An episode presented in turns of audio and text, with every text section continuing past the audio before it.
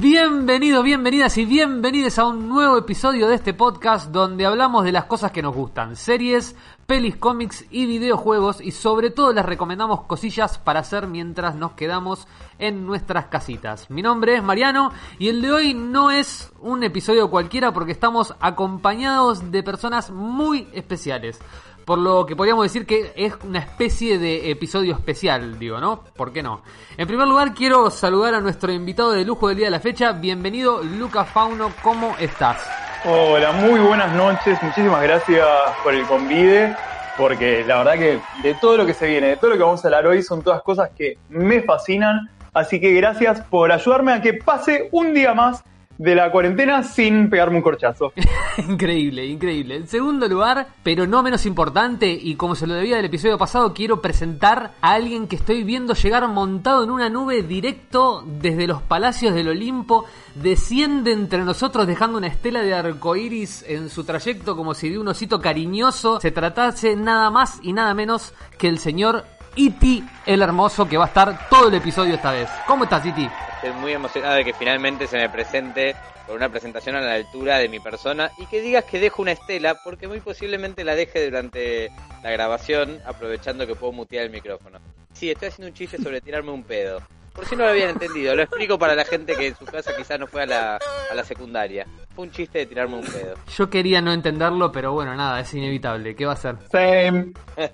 Yo sé que Lucas me va a acompañar en el sentimiento. Cuando dijeron que venías en una estela de una nube, pensé que eras Goku, pero veo que sos alguien mejor. Para Yo lo único que espero es que se muteen porque después editar todos esos pedos va a ser un quilombo. No, por supuesto, somos profesionales, somos gente de, de ley de medios nosotros. Bueno, y después de estas dos presentaciones estelares, qué mejor que presentar a uno de los mejores equipos de la escena podcasteril argentina, esos fieles guerreres que episodio tras episodio van eh, remando en esta barcaza sin timón hacia la nerdeada. En primer lugar, tengo a el señor Tano. Tano, ¿cómo va?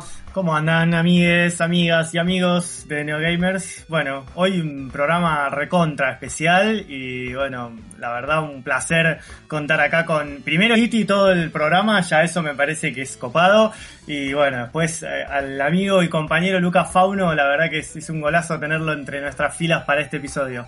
Por el otro lado tenemos a Fabito. Fabio, ¿cómo te trata la nueva etapa en la cuarentena? ¿Cómo estás? Bien, estoy muy contento, estoy muy contento con, con el invitado y por supuesto con tener la presencia de Iti y todo, todo el programa. Lo que me acaba de amargar muchísimo es la presentación que acabas de hacer vos, tipo, es como cada vez es más ñoña, boludo. ¿No te gusta? Tiene como una. Tiene épica. ¿Por qué me.? Pero tiene menos, tiene menos, tiene menos épica que Pablo Vilouta conduciendo intratables, boludo, ¿no? O sea, la gente- es muy larga, la gente nos va a dejar de escuchar, nada más. Es Bueno, estoy que- aprendiendo. ¿Cuánta crítica? Bueno, si el que sabe de cine dice estas cosas, hay que escucharlo. No sé qué pensás vos, Manu. ¿Cómo estás? Muy, muy bien. Y sí, eh, basta de palabras, por favor, arranquemos porque no aguanto más. Basta. Empecemos ya. Una de las presentaciones más largas del mundo, pero quiero saludar a Ana. Ana, ¿cómo va? Bien, acá, desde el primer cordón del conurbano, eh, prácticamente seca y, y premenstrual, así que me alegra mucho que me inviten una vez más y que estén presentes estos invitados de lujo. Hermosos detalles. Y por último tengo al señor eh, Luciano Lucho. ¿Cómo va? Buenas, buenas, ¿cómo están todos? Estoy muy contento con las invitadas nueve de- del podcast, muy feliz de volver a estar acá. Y acá prestos para, para empezar el programa de Los Porongos Santiago del Estero. Bien, eh, y la cosa por ahí, ¿cómo anda? ¿Qué, ¿Cómo está el tema cuarentena? Y está todo parado acá, está todo parado. El único, el único quilombo, yo te he entendido que el único quilombo no lo Santiago del Estero es caer detenido. Si no, mientras no caiga detenido está todo bien. Eso corre para, para los porongos y para todo el país, es clave no caer detenido en este momento. Es la recomendación de NeoGamers es no caer detenido en este momento. Sí, no, la cosa acá está, la cosa está, está dura, está complicada eh, y está todo medio parado. Yo creo que ya se, yo creo que ya se entendió. Sí, sí. Si había alguna duda, creo que lo acabas de decir, podés si querés decir está erecto y es lo mismo, digamos. No, no, no, y que no resuelva, que no resuelva ninguna duda. No, no tenemos ninguna duda, no queremos saber nada con ninguna duda. Luchito querido, ahora te voy a mandar una cartilla que se llama ¿Qué hacer si te en Porongo? Che, una pregunta. Ustedes dicen que después de este podcast retiro mi aplicación de Café Las Palabras, porque yo quería aprovechar esto para, para empezar a participar de Café Las Palabras o un ambiente literario No, así. era, Mejor era no. Café Fashion. Ca- Te equivocaste de café, estaba ahí nomás. el, el al lado. Che, me, me, me, me bloqueó Osvaldo Quiroga. Bueno, salgamos de esto lo antes posible porque tenemos, ya como ven, ya arrancó bien, listo. bien arriba. 40 minutos de presentación. Eh, la presentación más larga 40 del... minutos de chistes de pija. Es un cassette de chistes. Encontré mi lugar en el mundo. Una, una presentación larguísima. Tenemos temones hoy. Vamos a hablar de Maniac Mansion, de juegos de los 80, de ovnis, de mil cosas. Así que no se pierdan, quédense, porque arranca un nuevo episodio de Cuarentena Neogamers.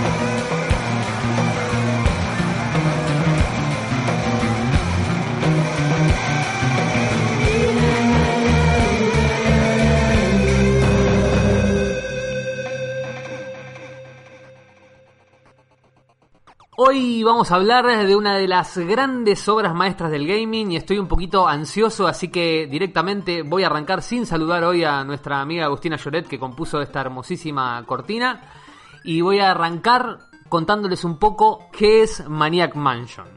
Bueno, cualquiera que haya tenido la suerte de acceder a cualquier tipo de computadora durante la década del 80 o por lo menos hasta 1995 es prácticamente imposible que no haya por lo menos probado este juego para ver qué onda. Es un juego que marcó el género y ¿por qué digo que marcó el género? Porque inventó directamente la mecánica point and click, que es básicamente la de navegar y controlar lo que sucede en la aventura a partir de usar eh, el puntero del mouse para que nuestros personajes con interacción en el entorno agarren objetos y a partir de combinar esos objetos o utilizarlos con el escenario van resolviendo distintos acertijos o puzzles que nos permiten ir avanzando en la historia. A mí lo que me pasa con este juego es que yo no puedo parar de recordar el momento en el que a mí me, me llegó este juego. Yo tenía una prima que tenía un novio que trabajaba en una oficina y no me quedaba bien en claro qué es lo que hacía, porque en esa época no me interesaba mucho que trabajaba la gente, era bastante pequeño. ¿Qué tenías? Una, no, una novia que tenía una hermana que sacó a la chiva. tenía una prima que tenía un novio que trabajaba en una oficina.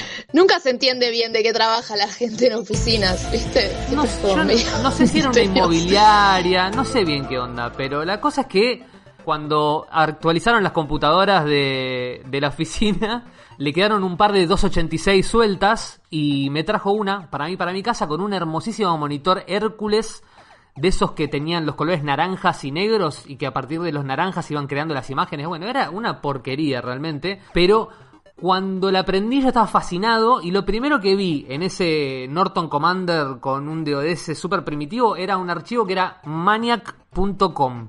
Porque sí, los archivos ejecutables en esa época eran .com como las páginas web porque internet no existía.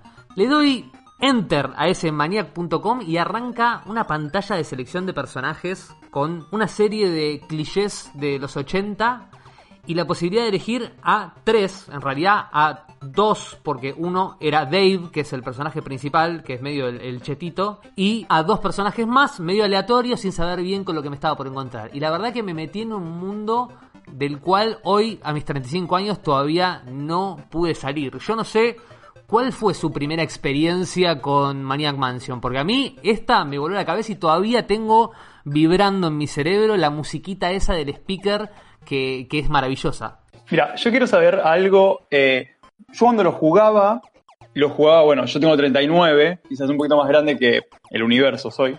eh, y cuando lo jugaba, yo necesitaba 12 discos de 5 un cuarto. Los discos de 5 un cuarto para googleen, googleen millennials, son unos negros flexibles muy grandes y, a- y necesitaba 12. Y me acuerdo que había un, cuando me compran la computadora, yo vengo de una familia con mucha violencia doméstica, entonces por eso me compraban cosas, como para distraerme. Y gracias a eso me, Same. Claro, gracias a eso logré conseguir una computadora y traumas. Y ahí jugaba, tenía un local cerca de casa que te grababan jueguitos, vos lo comprabas grabados y en 12 disquetes me los grababan. Y si había algo que me fascinaba del Maniac Mansion, era que además, ahora los juegos que cuando te lo bajás y las versiones posteriores, ya no tenían esto que les voy a contar. Pero cuando yo lo conseguí, te daban unas fotocopias con unos jeroglíficos, porque cuando vos lograbas entrar en la mansión, para, para seguir, sub- subías la escalera y para seguir yendo a las demás habitaciones tenías que pasar una puerta de la que tenías que ingresar un código. Si lo ingresabas mal, toda la casa estallaba y ya perdías el juego. Era como, era, era como el- el- la seguridad contra la piratería, básicamente. Si no tenías ese código que venía con la caja original del juego, eh, Total. Se, te, se te volaba, no podías jugarlo, básicamente. Total, entonces te, te lo daban ahí en este, en este local, te lo daban y vos podías, eh, podías ir avanzando. Y me acuerdo de esto, de, la primera vez en mi vida, en mi vida de, de niñe, que me quedé despierto hasta las 3 de la mañana, fue la vez que, épocas sin Google, épocas sin Internet, que me compré la revista PC Juegos. Y en la revista PC Juegos venía una de las formas de resolverlo. Resulta que hoy me vengo a enterar que son muchas la- los finales alternativos. Sí, esa es una locura. Era, era imposible. Primero que te podías quedar trabado horas sin tener a quién recurrir, llamando amigos. Yo me acuerdo que tenía un amigo que vivía a dos cuadras, que era el que sabía de computadoras, y me acuerdo de estar trabado e ir a buscarlo como diciendo, che, ¿cómo se sigue esto? ¿Qué tengo que hacer con el hámster? Es como, no tengo mucha idea de cómo seguir con esto.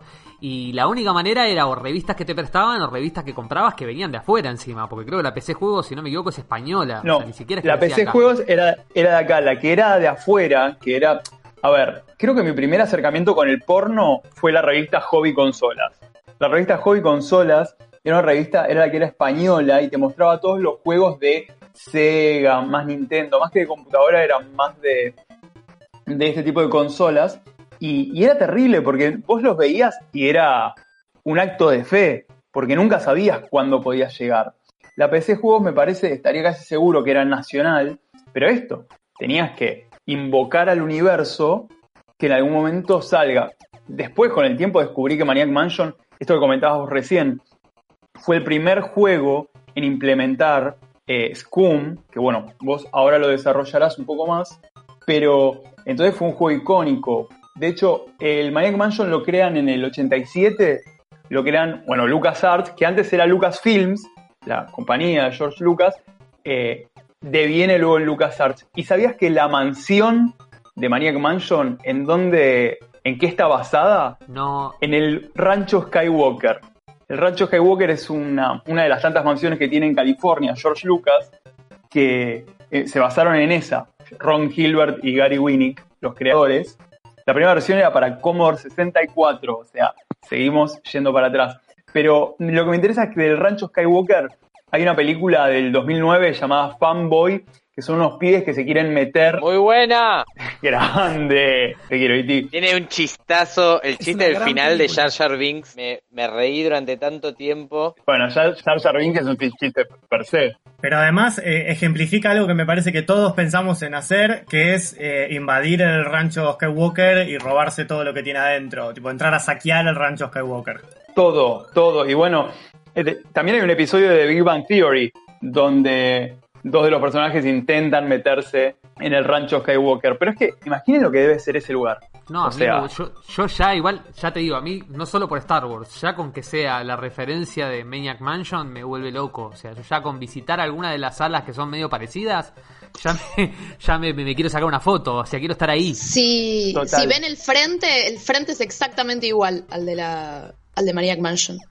O sea, No. está bien logrado.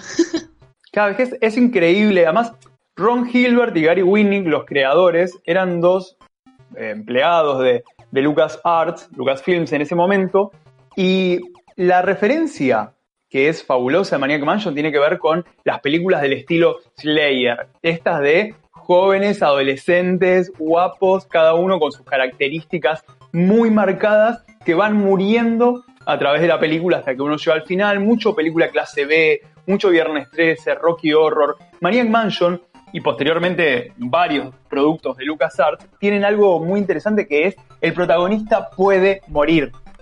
O sea, y puede morir en la historia, no es que muere y termina, no, sino que hay muertes dentro de la historia y se avanza.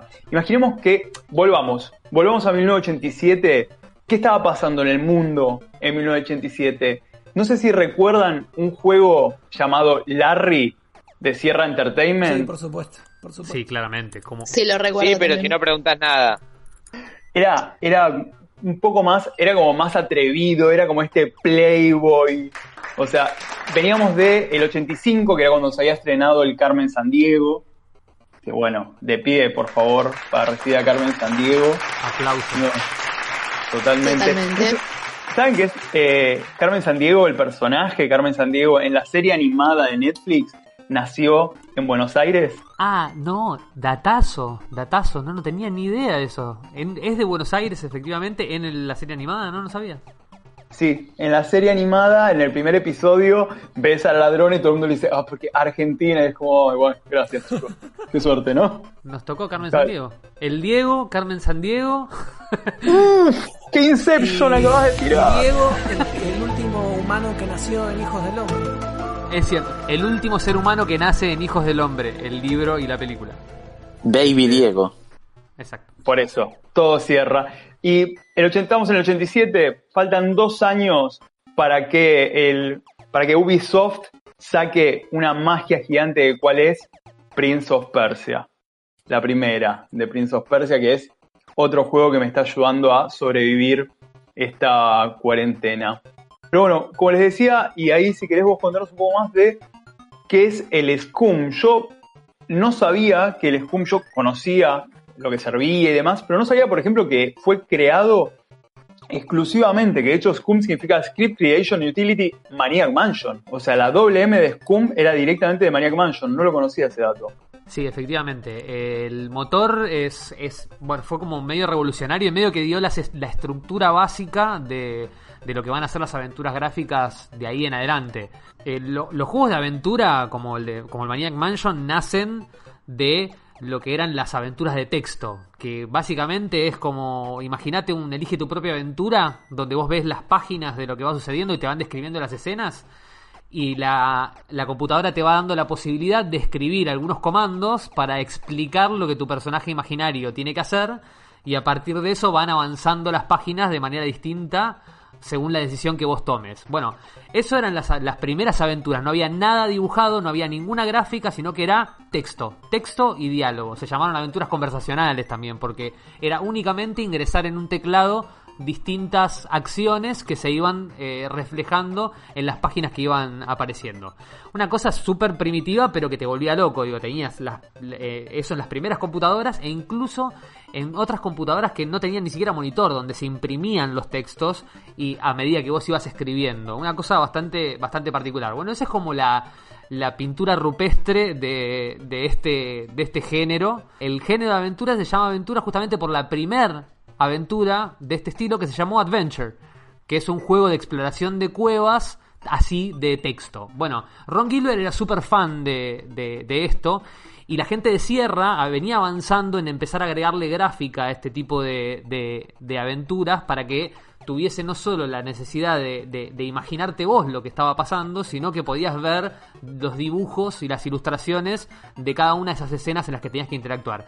Hay, una, hay un juego que, que es el primer juego que explora esta, esta temática de LucasArts o de Lucasfilms, que es el juego del laberinto. ¿Recuerdan la, la peli de los 80? La peli eh, de Jim Henson con David Bowie. Peliculón. David Bowie. La película que me Ah. arruinó la infancia y que tenía pesadillas constantemente con esos muñecos, con esos títeres de trapo de mierda.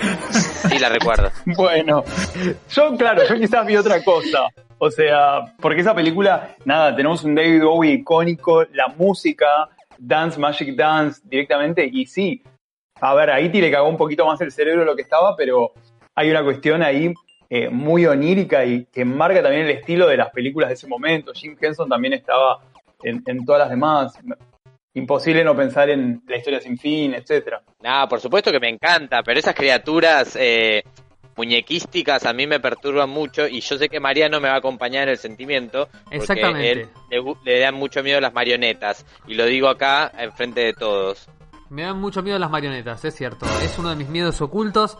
Eh, lo dije el otro día en una transmisión. No, pero en serio, che. Por ejemplo, ¿sabes qué marionetas me daban mucho miedo? Y esto es muy posta. Unas marionetas que tenían eh, los de polémica en el bar en los 80. Está bien, que te dé miedo polémica en el bar, habla muy bien de vos. Claro, son lo que menos miedo me da de todo polémica en el bar. Son seres humanos, no les digas muñecos, son a- seres humanos de carne y Te voy a hueso. invitar, Marian, a alguna obra de teatro de mis suegros que son titiriteros. Mira, yo tengo un tema con las marionetas y con el stop motion. Según cómo me los acumules, esa- esas dos descripciones, me da muchísimo miedo. Me genera una contradicción igual, porque es algo que me da miedo, pero me da muchas ganas de verlo. Me está pasando, por ejemplo, con la, la serie Ah, del pero Cristal eso- Encantado. Como niño chiquito. Como Bueno, niño es chiquito. Terapia, bebé. Es un Bueno, clásico. pero hago lo que puedo. Estoy pagando un montón de plata en terapia, así que hago lo que puedo. Pero Mariano, bueno, a ver. Y, y- pero perdón, y contanos, por ejemplo, ventriloquía. ¿Qué te pasa con la ventriloquía?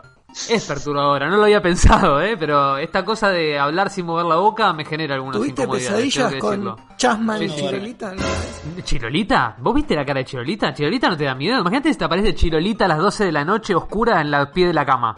A mí me daría miedo que se me aparezca Miguel del Cel. Iba a decir lo mismo, mirá, Miguel del Cel me da más miedo, claro, que Chirolita. Bueno, yo ¿Por lo qué pasa que entrevisté. te aparezca de repente a las 12 de la noche? Claro.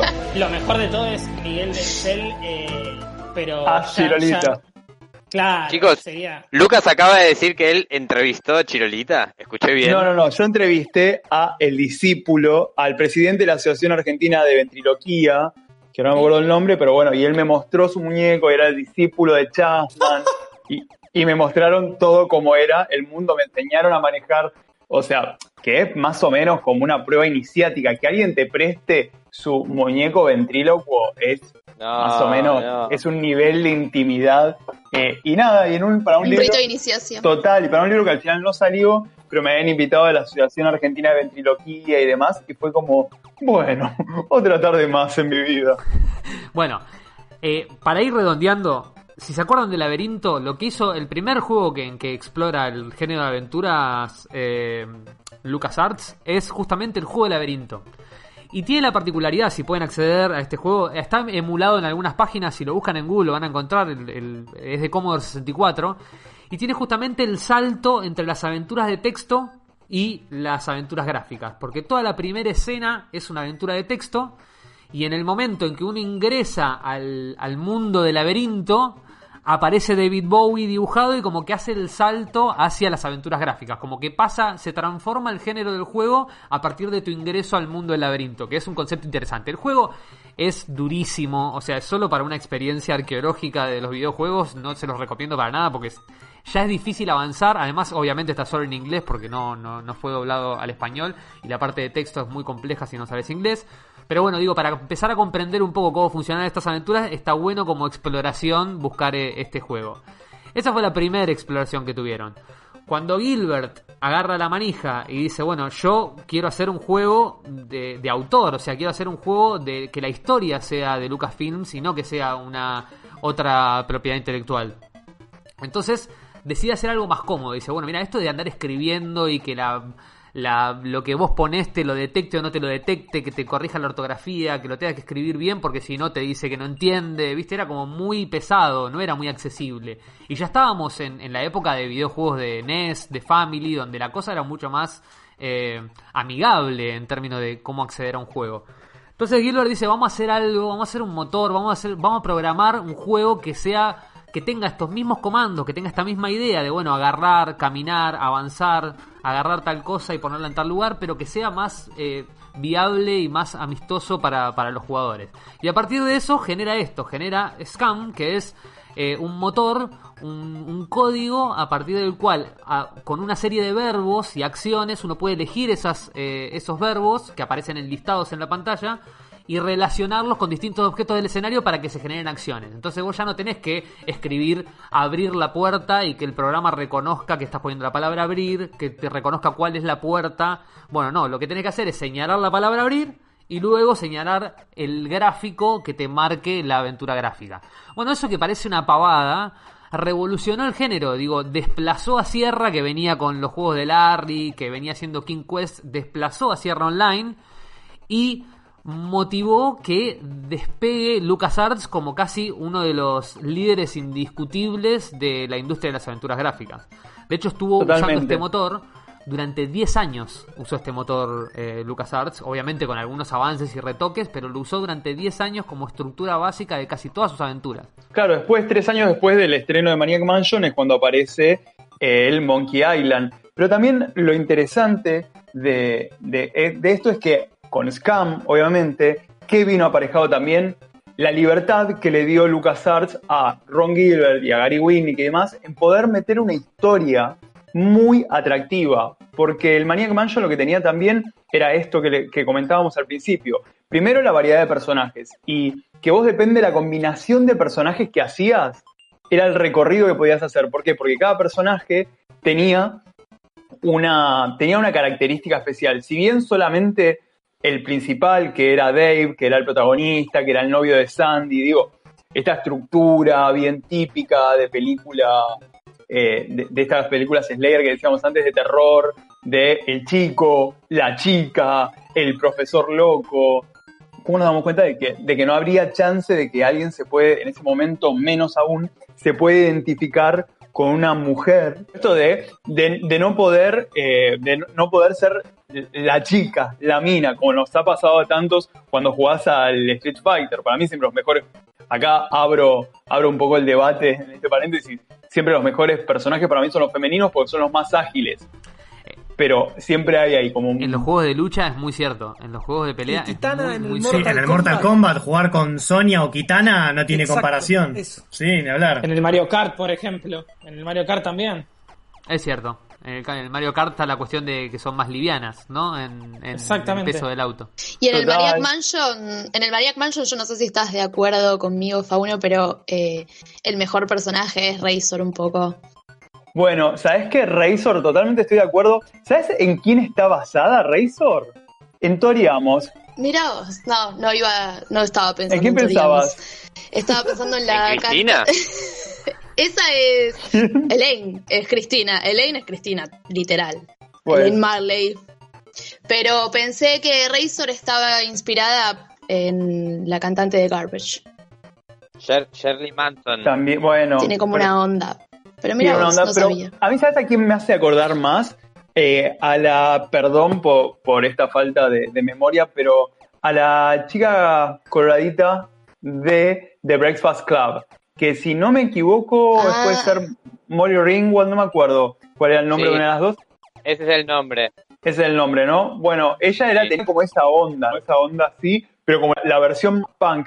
De hecho, en, Claro. justo estábamos hablando de Scum, que, que es el que es el, eh, la plataforma que, que se utilizaba. Bueno, ella tenía una banda, Razor, que se llamaba The Scumets, y aparece en otro juego posterior de LucasArts, que es Zack McCracken, y aparece también, aparece también eh, Michael, que era un fotógrafo negro, entre los personajes a Sí. elegir, y según la, la siempre inchequeable y nunca bien ponderada Wikipedia, es uno de los primeros personajes negros en aparecer en un videojuego.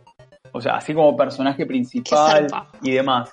Pero bueno, total, Increíble. pero era súper interesante esto, que directamente te metías y era como un rol de una película de terror.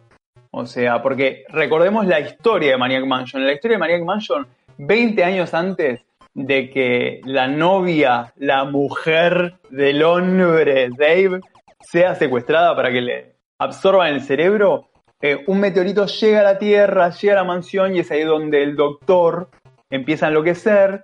El doctor eh, que tiene un hijo que es Ed el Raro, que es el dueño del hámster, su esposa, que es la enfermera Edna, que hermosamente está todo el tiempo vestida de enfermera en la casa, nadie sabe por qué.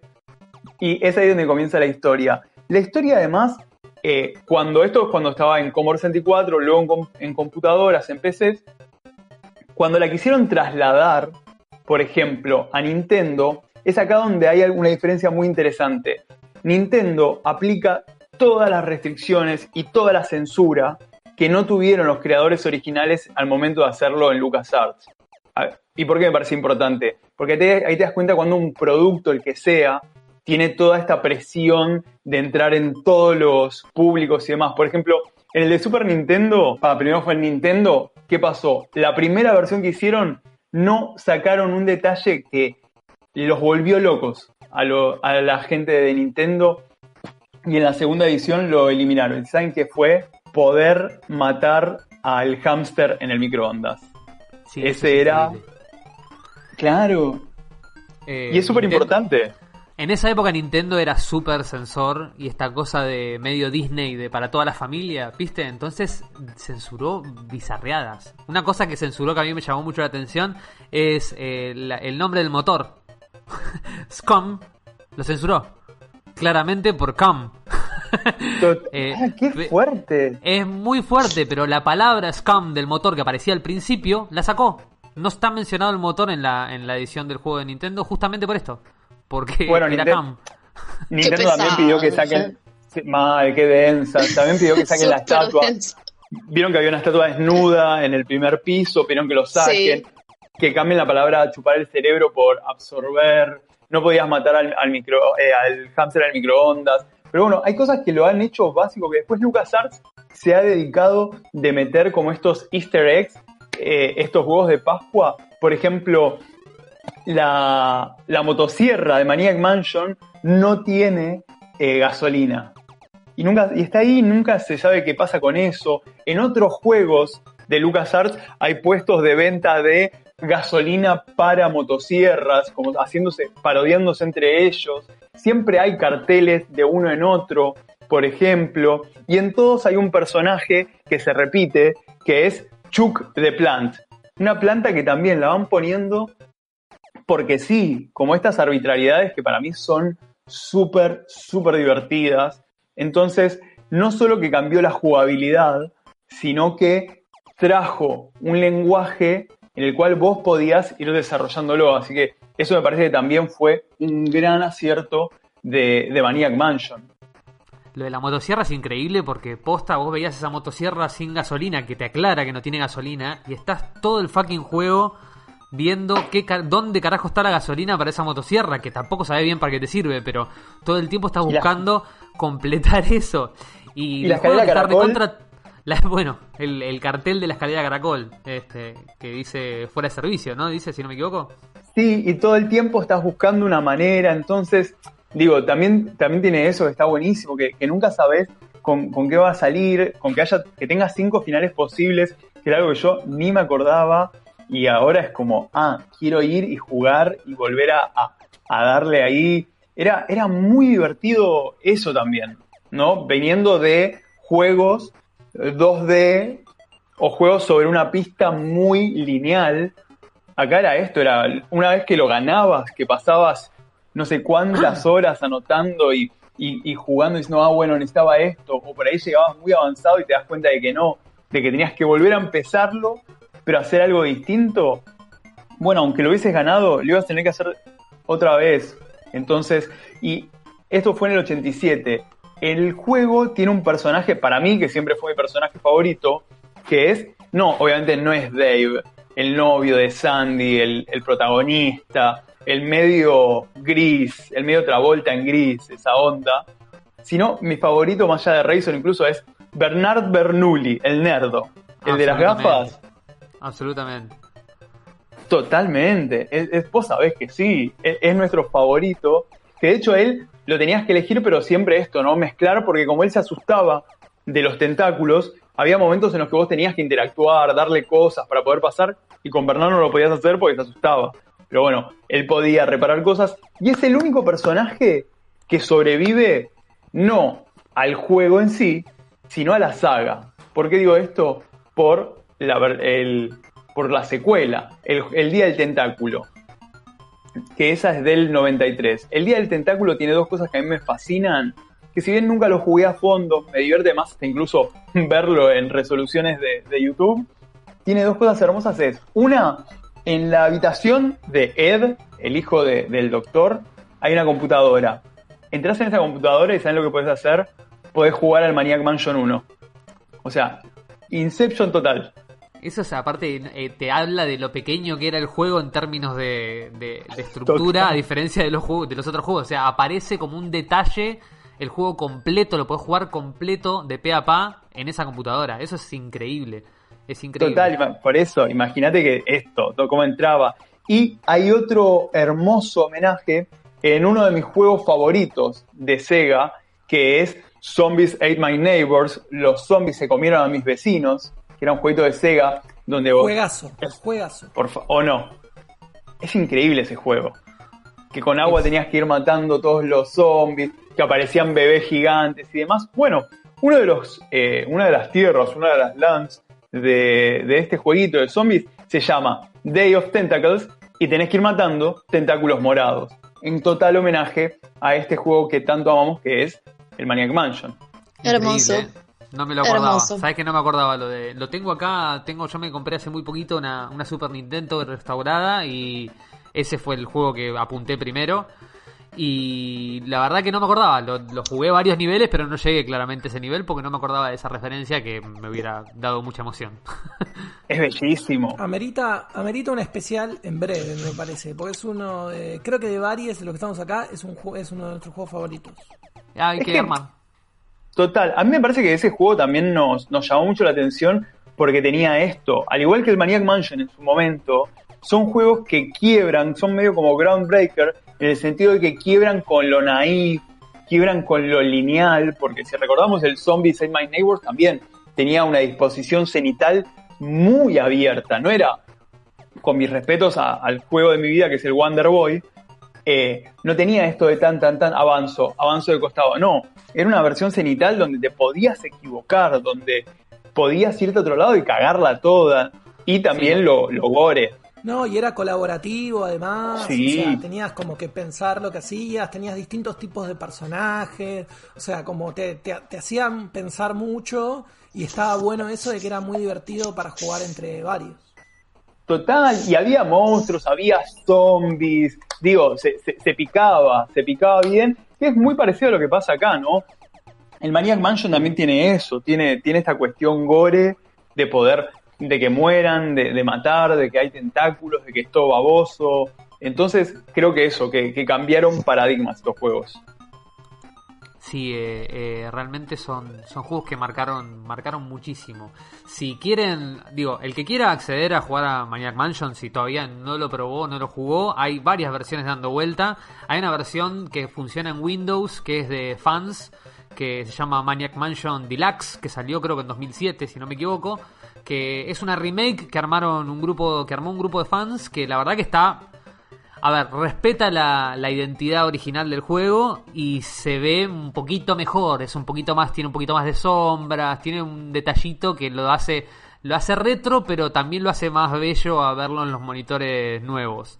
Esa es la versión que pueden conseguir fácilmente y que les van a dar y que la van a descargar sin ningún problema. Tenía algunos bugs las primeras versiones, pero ya la- las últimas que salieron andan perfecto. De hecho, ahí Lucasfilms, cuando todavía existía, quiso hacer un, los, intimó a que lo sacaran de- del online, pero bueno, ya no existe más, así que eh, lo pueden descargar sin ningún problema. Y después lo que pueden hacer es, eh, el Scam tiene una versión de una Virtual Machine, que sería como un emulador de Scam, que para mí es la recomendación que les tengo que hacer porque me parece increíble. Se llama Scam VM, B corta M, que es justamente Virtual Machine. Lo pueden encontrar en la página de Scam VM, la página oficial, que es un emulador que se sigue actualizando hasta el día de hoy. Y que lo que hace es tomar los ficheros de los juegos originales y ejecutarlos a través de esta plataforma. Entonces te bajas el juego original de cualquier página, eh, en general de las páginas de Abandonware, que es como el, software abandonado, digamos. Bajan cualquiera de los juegos que funcionan en Scam, desde la primer eh, aventura de Maniac Mansion, como les digo, hasta el último Monkey Island, el Monkey Island 3, el The Curse of Monkey Island. Y en la carpeta donde descargan, lo que tienen que hacer es abren el, el SCOM VM, seleccionan añadir juego y seleccionan la carpeta. Y directamente el SCAM reconoce el juego y lo pueden ejecutar desde ahí en cualquier Windows que tengan. Y la verdad que le puedes modificar de la configuración un montón de cosas, hasta podría emular ese monitor Hércules que yo tenía, este naranja y negro. Bueno, puedes emular que se escuche como se escuchaba tu computadora vieja o que se vea como se veía tu computadora vieja, lo podés ver como se vería con la, en la mejor versión. Pero la verdad que son posibilidades eh, increíbles y son juegos que te pueden llevar horas, que realmente si no entras a una Sí, página eh, eh, te pueden llevar horas de, de- de disfrute. O sea, son juegos... Puede ser que para, como hablábamos el otro día con Ana cuando, cuando habló de Monkey Island, puede ser que para un público que está muy acostumbrado a, avanzar y tirar tiros le resulte un poco llamativo, pero una vez que le encontrás la vuelta, yo creo que es muy difícil no disfrutarlo. No sé qué, qué piensan. Bueno, mi recuerdo del Maniac Mansion es ese, es que era... O sea, tenías que pensar mucho, era difícil, tenía yates, eso, era, era otro tipo de juego. Es un juego que si realmente sabes cómo se resuelve, dura 40 minutos. si sabes realmente todos los puzzles, es un juego muy corto. Lo que pasa es que puedes estar horas y horas, porque realmente estás pensando, combinando cosas, probando cosas. Exactamente. todo- Vas probando todas las, las combinaciones posibles para ir resolviendo los pasos y eso para mí está buenísimo, súper desafiante. Es otro tipo de desafío, como que requiere otro tipo de habilidades. Lo estuve jugando eh, a la tarde, toda la tarde de hecho, el Maniac Mansion de vuelta, eh, esta versión deluxe que estabas contando recién, y la verdad que es súper recomendable porque es como decís, es bien fiel a, a la identidad, lo que no sucede con el Monkey Island. Con el Monkey Island también hicieron una remake que la verdad que no está tan buena. En este caso sí. Así que si pueden pregunta, está buenísimo. ¿Pudiste agarrar la, la llave que está en el candelabro arriba? Hay una que no pude agarrar. No. Si, si pudiste, avísame. No, bueno. no. Estoy Eh. pensando todavía cómo hacer. Estoy pensando algunas ideas. Bueno, quizás. me, me parece que de acá puede salir que Después. nos empezamos a pasar trucos. Pero bueno, y Exacto. yo lo, lo último que ir a quiero conseguir la de- revista. Vayan a conseguir la revista esa. ¿Cómo ¿Dónde llama? está la PC Juego de Fauno? Claro. ¿Dónde está la PC Juego de Igual, igualmente me parece que acudir a las guías es medio una traición para quienes No, no, no, mucho. no, no, la grieta, la grieta. ¿A vos te gusta? ¿A vos te gusta acudir a guías? ¿Te parece que está bien? Eh, Yo estoy hace 130 días en cuarentena, sola, loca, hablándole a los muebles. O sea, si sumo una frustración más, me mato. O sea, pero, y esto lo hago mucho, ¿saben con qué? Con el Prince of Persia. El Prince of Persia llega a un punto que digo, no, bueno, voy a YouTube y pongo nivel tanto. Ah, bueno, estaba acá. Pero, ojo, le doy la posibilidad. La vida esto. Es que, es que le, le doy la posibilidad y todo, pero les decía que yo lo último así que quiero aportar de Maniac Mansion fue lo, la serie de TV que Iti, Iti la ha visto y quizás nos puede hacer una apreciación, pero que es una serie de TV que se hizo en 1990 basada, la- se llama Maniac Mansion también, está la mansión, está el profesor loco, hay como una, como una guía sobre esto, la guiona y actúa el actor conocido como el papá del pibe de American Pie, bien acá, Eugene Levy. Pero bueno, yo solamente quería decir, que, bueno, que esto fue Maniac Mansion para Commodore 64. Action. No, perdón. Y espero que les haya gustado. Me encantó el cierre, me encantó el cierre. No, la verdad, increíble. Increíble, un juegazo. Muy bueno. un- una gran historia. La verdad, Lucas, eh, zarpado, zarpado. Zarpado la columna de Fauno. Y yo ahora No, quiero. Pura, pura emoción este juego, me encanta. Es que- Lo amo. Para mí encontrar gente que lo ama, este juego fue básicamente como el video de Blind Melon, No Rain. Yo era una abejita sola corriendo por la ciudad al grito de Maniac Mansion y de repente ahora estoy bailando. ¡Ah! ¡Oh, baile, Néstor! Hermoso, hermosa La imagen. hinchada fanática. Hermosa imagen. Eh, y yo eh, ahora quiero escuchar un poco. El Tano nos trajo info sobre ovnis. Yo quiero saber, porque Maniac Mansion tiene un poquito de cosa extraterrestre. De hecho, uno de los finales ahí toca Total. un poco la, la cuestión alien. Y me parece que, que, que puede estar bueno que charlemos un poquito de eso. Bueno, vamos a meternos de lleno entonces. Eh, no, no tenemos no los derechos de la musiquita de, de X-Files, Expedientes X. No, pero podemos hacer un poco de esfuerzo si tenés ganas. O la, o la puedo. Están, eh, están acá en el registro de la propiedad de Porongos. Eh, ¿Querés que gestione algún permiso? Mi- Pero ahí lo registraron, mirá vos, no tenía la Lo teniente. Scully yendo a registrar allá. Sadaik todavía no se metió con los podcasts. Viste que se metió con el streaming, con todo. Bueno, con los podcasts todavía podemos poner lo que querramos, así que no hay problema. Igual, si está escuchando acá el juez Villena, le acabamos de dar una idea. No, por ¿sabes? favor, no, no dimos idea. Esto editalo, Mariana, así no, no avivamos giles. Dale, dale, dale. Bueno, a ver, yo lo que les traía es eh, una pregunta en realidad. ¿Por qué pareciera haber un consenso de todas las personas que han denunciado alguna vez un avistaje de un elemento extraño sobre el firmamento, o, o vamos a llamarlo ovni? ¿Por qué la coincidencia en la figura del platillo volador eh, y, y los testimonios en ese sentido son, son muy definitivos en que hay una forma de cigarro, dicen algunos, de platillo volador, lo hemos traducido al español, y si no en inglés, eh, saucer, que es... ¿Saben qué son los saucer? Los eh, platillos que van abajo del... La salsa. Acá me apunta un compañero de Santiago. ¿Cómo? Una Son- salsera voladora. La salsera voladora. No, son los platitos que van abajo del, del café, ¿no? Como justamente un, un platillo. Entonces, pensando en esta pregunta, nos pusimos a averiguar un poco a ver de dónde había salido esta imagen. Yo no sé acá si, si creen o no en, en- los ovnis o si eh, creen en, o les entusiasma la, la vida inteligente que puede haber en otro planeta o la idea de que nos hayan visitado o no. Pero es innegable que eh, eh, siempre en la imaginación de las películas, pero incluso de los testimonios de la gente que dice haberlo visto, lo imaginan como estos platillos. Yo creo que son, para mí son meros reflejos en el domo de nuestra tierra plana. bueno, ya all, all the way te fuiste.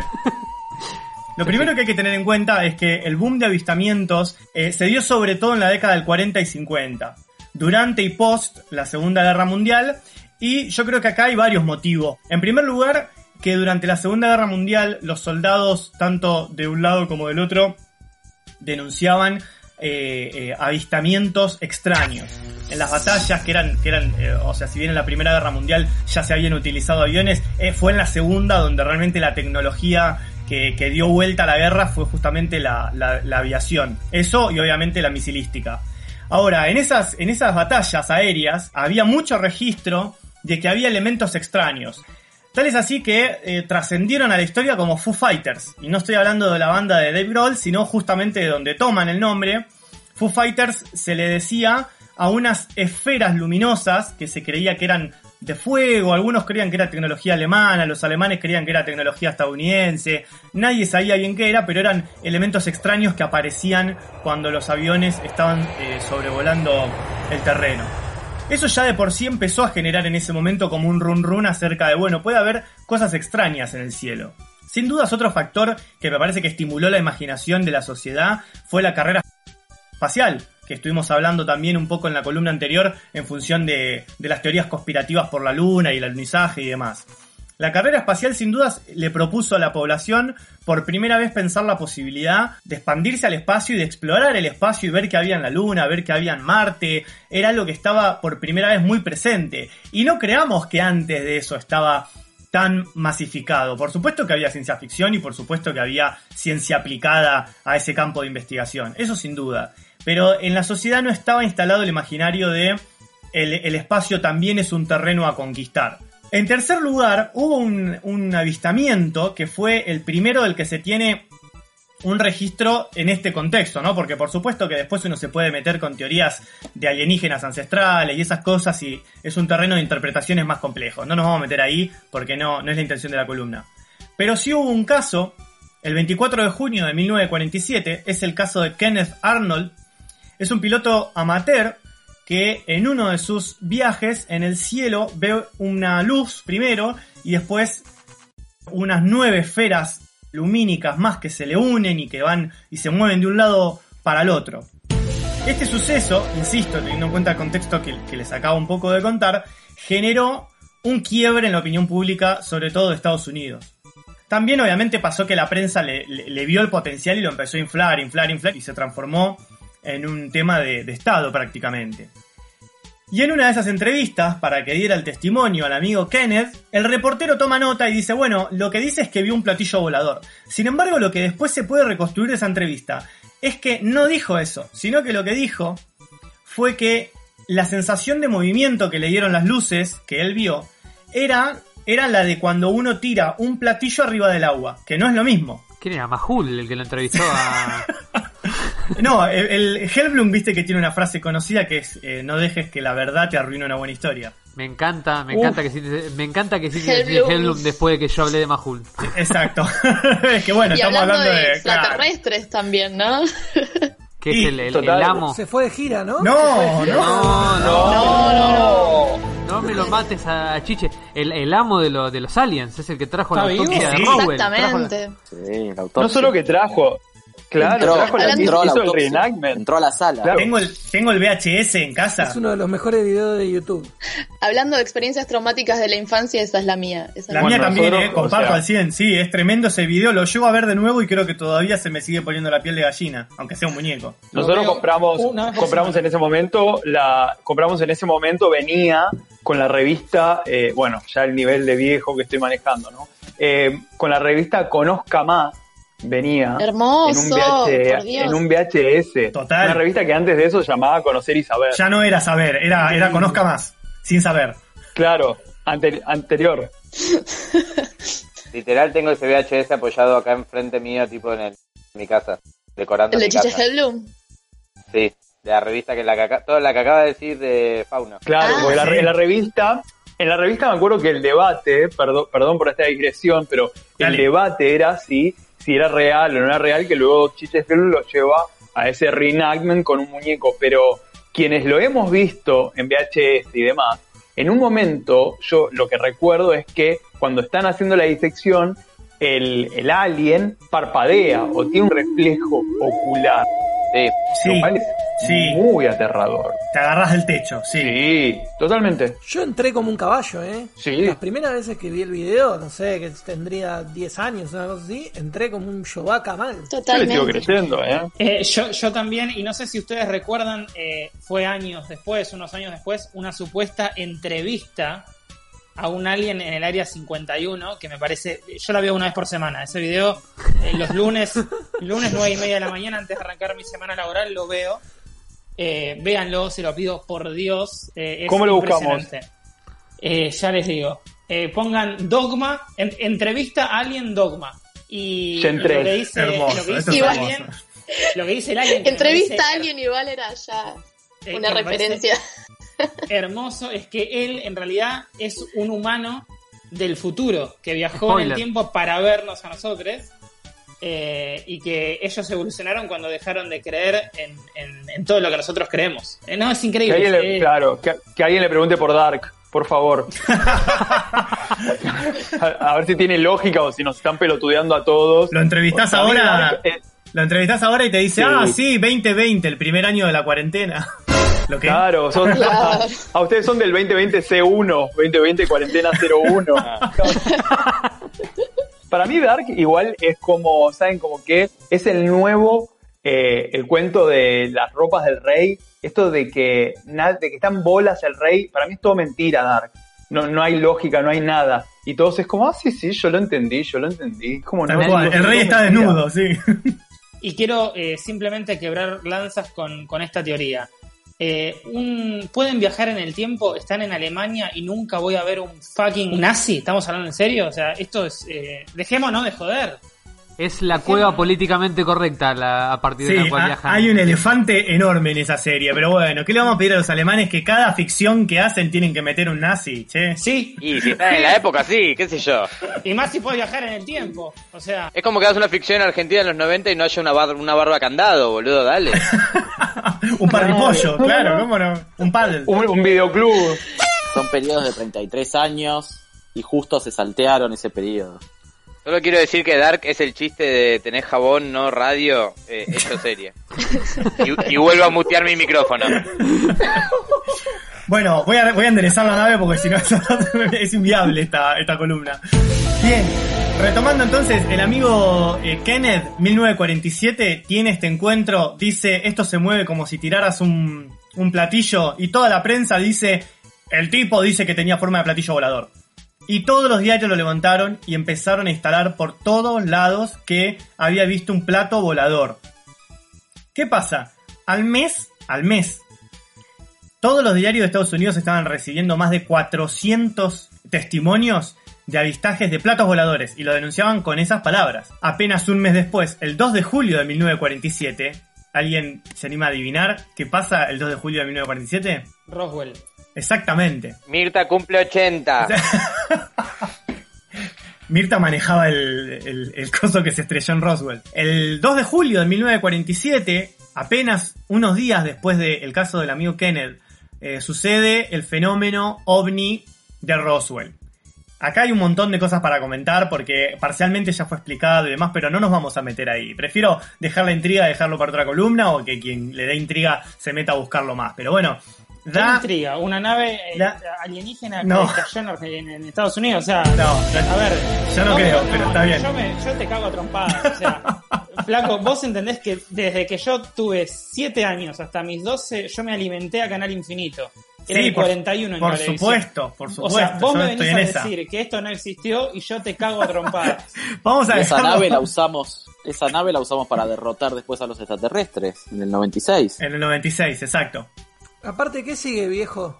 Ahora negamos Roswell, mañana el Nahuelito y después qué? La cuarentena, después claro, el Claro. coronavirus, que todo, mañana, bueno, listo. Bueno. Mañana todos en el obelisco, ¿les parece? Ustedes sabrán que hay gente Estoy. que dice que el coronavirus es parte de los virus que esparcen los extraterrestres para, para controlar la población mundial. Me imagino que o lo escucharon o lo pueden suponer. Yo no tengo pruebas para negarlo. Las pruebas son para demostrarlo, no para negarlo, pero bueno, no importa, método científico aparte. Eh, más allá de estos hechos que nos dan, eh, como me parece que hablan mucho del contexto eh, en el que estaba metido la sociedad estadounidense en ese momento, y también en un momento donde hablar de la sociedad estadounidense era hablar de una incipiente globalización y, y por lo tanto de cómo iba después a penetrar en el conocimiento y en el imaginario de la población mundial en general. Pero yo quiero hablar muy especialmente de quien fue para mí la persona, el responsable, primero y principal, de instalar la imagen de el platillo volador. Estamos hablando de un ilustrador, el señor Frank R. Paul. Él llegó a ilustrar más de 500 tapas para distintas revistas de Pulp Fiction. Saben que las Pulp Fiction, más allá, seguramente les va a remitir a, eh, a la obra de Tarantino. Pero en realidad las Pulp Fiction eran revistas muy baratas, muy berretas. Eran revistas que, se, que empezaron a editarse a fines de 1800 y que duraron hasta 1940. De hecho, hacia 1950 ya estaban declinando porque en Estados Unidos ya la población se volcaba al consumo de la radio, la televisión y demás. Entonces empezaban a declinar. Pero hasta 1950 lo que dominaba prácticamente la imaginación de los estadounidenses eran las Pulp Fiction. Y una gran parte de las Pulp Fiction, no la totalidad, pero una gran parte, eran de ciencia ficción y de ciencia ficción bizarra. Entonces Frank ilustró casi todas las tapas de una de ellas, que era la Science Wonder Stories, del editor Hugo Greensback. Yo les quiero decir todos los nombres porque me gusta que después al que le interese lo pueda googlear y conocer un poquito más de esto. Repito, la revista... Es eh, Greenbank. Sí, eh, Greenbank, Eh. el que te trae, la- el que te trae los cantantes. No, pero es verdad que el premio Hugo, que es el más prestigioso de la ciencia ficción, está, viene de él, del nombre de este editor. exacto. El premio Hugo es de la comedia musical. Esto estamos armando un patete. Se, se, se puso réplica. Se picó. Parece No. que hay dos premios Hugo. Hay dos premios Hugo. Se cruzaron los Sí, hay dos premios. ahí. Hay dos premios Hugo, ya sé, pero me da mucha gracia que se llame también así el premio. Digamos que es el mismo. Apretá 5. 5, que es el Hugo que nos faltaba.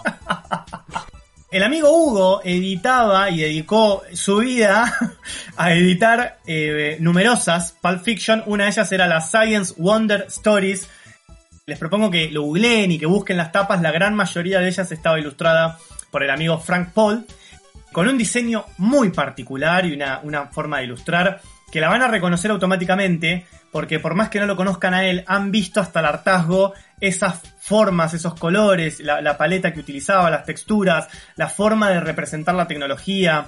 Una característica que tenía era de, de que siempre esta tecnología extraterrestre o futurista era eh, brutalista en relación con la figura humana. Él siempre agregaba figuras humanas medio como imperceptibles, no imperceptibles, pero sin detalles, los rostros no se veían, y las agregaba chiquititas para dar dimensión de lo que podía ser una invasión extraterrestre. Y tenía como todo el tiempo esas, esas profundidades en su ilustración. Es, por supuesto, un tipo que marcó un antes y un después para cómo imaginamos la ciencia ficción. Y por eso quería hablar de él. Porque en realidad, los platos voladores quedan instaladas porque fue una generación que se crió estimulando su imaginación con las ilustraciones del amigo Frank Paul.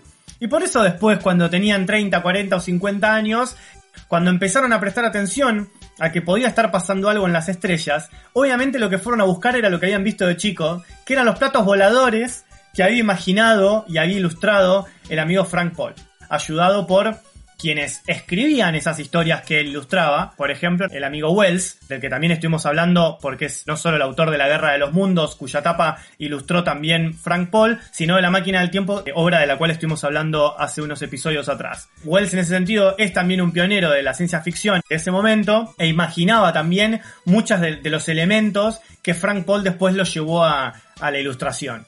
Entonces todo ese, este combo fue lo que fue instalando en el imaginario de las personas determinada morfología de qué era lo que había que esperar de los extraterrestres. Entonces lo que terminó pasando es que por ahí la gente cuando percibía objetos voladores no identificados, cuya existencia no se duda porque que hay eh, fenómenos en el firmamento que no son fáciles de identificar, es cierto. Yo recomendaría no ir inmediatamente a pensar que es extraterrestre, ahí hay una diferencia. Pero digo... Bueno, de hecho hace poco viste que la NASA desclasificó los videos esos que, dice, que son de ovni. Total. Como el concepto de objeto volador no identificado, porque no saben qué poronga es, que no es sinónimo que en el imaginario de la gente es eh, de alienígenas hinchando las Claro. bolas pasando paseando por ruta 3. No, Iti, Iti, seguramente vos estés Total. al tanto de esto. Quien tuvo una experiencia y lo, lo ha narrado fue. Patricia Sosa. Y Carlitos Perciavale también. Carlitos Perciavale en la También. mesa de Cristal Gran. Por favor, busquen ese video un día en que, que la vida ya no valga la pena. Busquen. Carlos Perciavale, o sea, claro, o sea, Carlos Perciavale, que quienes sean fans o seguidores de Dani Umpi, eh, si decís Carlitos Perciavale tiene una participación en perfecto que es fabulosa, que es un mensaje que le deja Sí. a Dani Umpi en el contestador Excelente. y es maravilloso. Sí, sí, que es tipo, bailaremos juntos. Sí, yo te grité como un loco Patricia Sosa porque hace cosa de un año y medio, dos, estuvo haciendo una gira mediática contando su experiencia con los alienígenas, Patricia Sosa. Contando que, bueno, obviamente, nada, dando por sentado que, existen, pero que son interdimensionales. Que nos Y interesaba. que se- dando por sentado que, nos, que a alguien le interesa Patricia Sosa. Patricia Sosa, imagínate, igual para pido, pido perdón, qué garrón, chiques, qué garrón ser alguien y lo primero que te encontrás en un universo, no te hablo de un planeta, de un universo, haces un viaje interestelar, desafías el sonido, desafías la luz y llegás y luz de me. O sea, No, pero Me aparte, muero. aparte, la visión de Patricia Sosa es que, es que bueno, los aliens que son unas cosas de luz, una vez que, que entras en contacto, te acompañan para siempre. Y ella comenta, por ejemplo, eh, creo que es en el programa de Verónica Lozano, comenta que están al lado suyo en ese momento y que ella los puede ver constantemente y que los aliens le transmiten como Qué nada, cagazo. indicaciones de paz. Pero Iti, la, la, ningún alien nace para eso. ¿la abdujeron? No, no ¿Por la sida? pero Ah. la- las, vi- las vio, los vio en Córdoba y los vio mientras tocaba, que es muy gracioso porque en lo que cuenta ya se alusiona que hay algo de luz, que es que su marido, creo, no sé quién, estaba poniendo unas luces de LEDs y en ese momento ella ve unas bolas de luz. Y yo le diría. Patricia, no puede ser que estés viendo las luces y que, te- y que estés Sí. flasheándola porque justo en tu relato empezás diciendo que estás mirando una luz y de golpe aparece otra luz que es alguien. Pero bueno, nadie tiene los huevos para decírselo. Y los aliens, pará, pará, pará. ¿Y los aliens en el programa de Verónica Lozano cómo los explicás? ¿También con la luz del marido? No, pará. Tipo, en el programa No, de Verónica bueno, Lozano había aliens también. Esa fue la primera vez que los vio y claramente le, le- Igual, lo si dijo, me- lo comentó y lo tuvo que mantener, qué sé yo, lo tengo que ya a fondo. Si me decís que los aliens son los responsables de la operación en su cara, yo te creo. ¿eh? Yo te diría que no- los aliens son la- los responsables de su, de, su, de su carrera. No, y otra cosa que iba a comentar era mm, que ya que mencionaste a Wells, al- algo eh, histórico que me parece que también hacia la imaginario es la transmisión de Wells, pero ya de Orson Welles, eh, por la radio, ¿no? De la Guerra de los Mundos. En su Total, momento fue como total, socialmente un shock bastante fuerte. total, totalmente. Sí, y ahí, Tano, lo que yo te quería sumar, que tiene mucho que ver con eso, es que hasta qué punto la literatura pulp fue tan importante en Estados Unidos en ese momento, que, por ejemplo, eh, Ron Howard, que era un escritor eh, de ciencia ficción pulp, después termina creando una religión que es la cienciología. De hecho, hay una película, si quieren verla, que es de Paul Thomas Anderson, que se llama The Master, que justamente lo que cuenta es un poco esto, ¿no? Como este tipo termina creando una religión a partir de este eh, el, Top- top el relato cinco, te Pero digo- bueno, Ron Howard era un escritor de ciencia ficción. The Master es top eh, 10 de mis películas preferidas del mundo, me parece Muy buena increíble, película. actuada, brillante, la fotografía es top, es preciosa. Bueno, es que me, me parece que esto tiene, tiene que ver, perdón, con, con un dato que es eh, si la creencia, si la creencia popular es compartida, es religión, si es una solo, como Patricia Sosa, es locura, porque si ahora seríamos acá en este, en esta grabación, fuésemos todas Patricia Sosas, si todas ahora somos Patricia Sosa, esto sería una creencia popular entre nosotras. Ahora, cuando lo cree uno solo, Ahora, si todos somos Nisman, es otra cosa. total. O sea, fundamos el patriciasosismo. Eso, hagamos eso, no sé, me, me gustó a mí la propuesta. Sí. Yo quiero saber si hay en este grupo gente que tuvo experiencias de este tipo, como la que tuvo Patricia Sosa o algo parecido. ¿Con Patricia Sosa? Parecida. Se me apareció te- Patricia Sosa. El marido. Se me apareció el marido de Patricia Sosa a poner unas luces. en mi casa. A, a mí una vez Georgina Barrosa me dio un abrazo durante un minuto y medio, pero es lo más parecido a ¿Por un encuentro con un alienígena. Porque, Ese es encuentro cercano porque, estaba, tipo. porque estaba muy movilizada, porque había visto una obra de teatro por la identidad y yo me la crucé, yo no vi la obra y le iba a pedir un autógrafo porque yo era chico y pensó que, no sé, que le iba a compartir algo con ella de la obra y me abrazó llorando durante un minuto y medio y no supe qué decirle y me fui después sin pedirle el autógrafo. Eso fue lo más parecido a un encuentro con un alien que me haya pasado. Pero vos tenías algo que ver con la obra. No, yo estaba, yo estaba en ¿Vos la puerta actuar? nada más. No, no, yo estaba en la puerta. Le fui a hablar y ella pensó que yo, no sé, que yo le iba a ir a hablar de la obra y me abrazó llorando en silencio un minuto y medio. Y cuando me soltó no le pude decir, che, yo te venía a pedir un autógrafo. Le dije tipo, fuerza, fuerza, le dije. Claro. Conmoviste a Georgina. Lo siento mucho, Georgina, claro. Claro, le dijiste algo del pude hablar, ¿sabés lo que es que venga Georgina Barrosa y llore en tu hombro un minuto y medio? De sorpresa. terror. Terror. Me muero del susto. O sea, eso, y la vez que caminé con China Zorrilla durante 10 minutos para hacer cuare- 400 metros y la abandoné porque me hinché las pelotas, No. me pidió ayuda, fue de los peores, fue de los peores encuentros con personas famosas que me hayan pasado.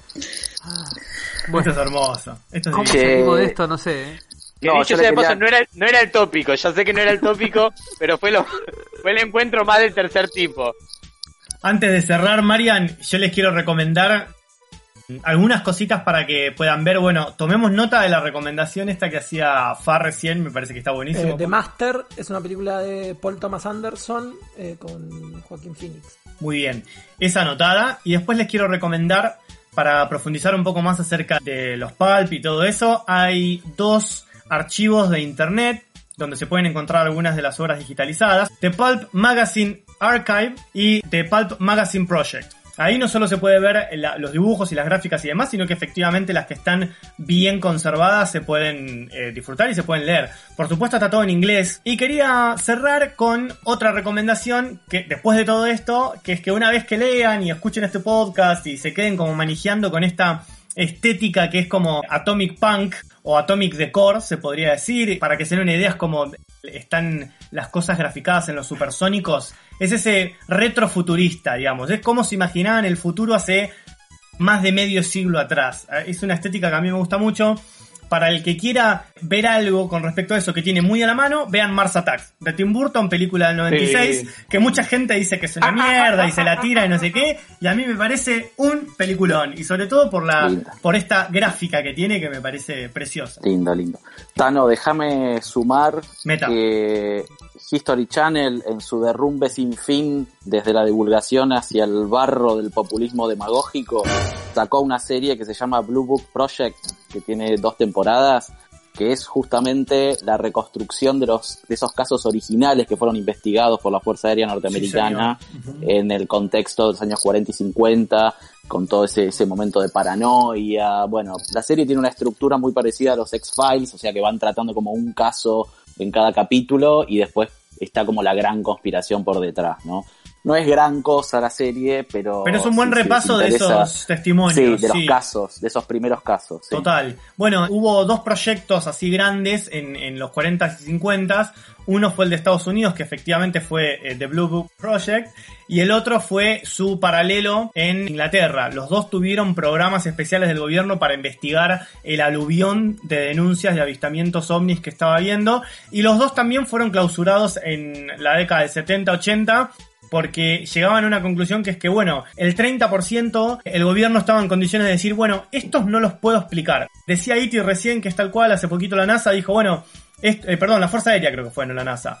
Dice, esto no lo hemos podido explicar. No vamos a decir que son extraterrestres porque es salir precipitadamente a, a llegar a una conclusión que tampoco tenés pruebas para sostenerla. Pero de mínima podés allanarte ante la duda y decir, che, esto no sabemos qué es. Yo quiero meter eh, una cosa más, que es, eh, va, en realidad dos. Una, si quieren, volver al uno de los cap- capítulos anteriores donde hablamos de una película que se estrenó hace poquito, que se llama The Bust of Night. que tiene Peliculón. muchísimo que ver con la ciencia ficción. Te hice caso con, y la vi, ¿eh? eh, Muy buena. este tipo de relatos pulp, así que van a, van a entender mucho de lo que el Tano estaba contando, porque además es la época y es el, el desierto, digamos, tiene mucho que ver con eso. Y lo otro es una serie que no es X-Files, pero que es del mismo creador, Chris Carter, que se llama Millennium, que es una serie del recarajo, que si han visto ISAT de chiquitos, quizás la hayan visto, que tiene tres temporadas y que nada, se consigue por ahí, no, no, no está en plataformas creo, pero que es para mí es la mejor serie de así de, de, de alienígenas que hay. Que actúa el androide de Alien, ¿no? Era. Eh, Lance, eh, está Lance Henriksen, es el protagonista. Sí, es, está en Alien, sí, exacto. Y miren X-Files, ¿no? ¿Para qué, Y ¿Por qué Alf, vamos a esquivarlo? y Alf también. Y Alf también. Gran Y la, recomendación. película, y la película del Alfa argentino. Eh, sí, la- perdón, dos. En ese caso me parece, Iti, que deberías explayarte y ser un poquito más preciso, remitiendo a dos películas, que una es la de Emilio Dizzi y Carlos Portales, que es la- Las aventuras del extraterrestre, que es como el Alf local, y después está la, la remake, diríamos, de, de ET, la salada de ET que se hizo acá con Olmedo y Porcel, que es la de Monguito. Monguito, Son sí, dos. pero para mí Monguito es, es inferior. La locura del extraterrestre es, eh, me parece excelente y aparte está entera en YouTube. No quiero adelantarme porque mi columna es de YouTube.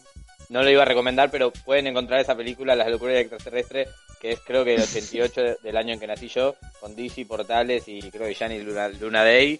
eh, y un Alf Qué grande. Gianni. y un Alf completamente falopa eh, está entera en YouTube. Perdón, ¿no vamos a hablar de señales? Rompo todo.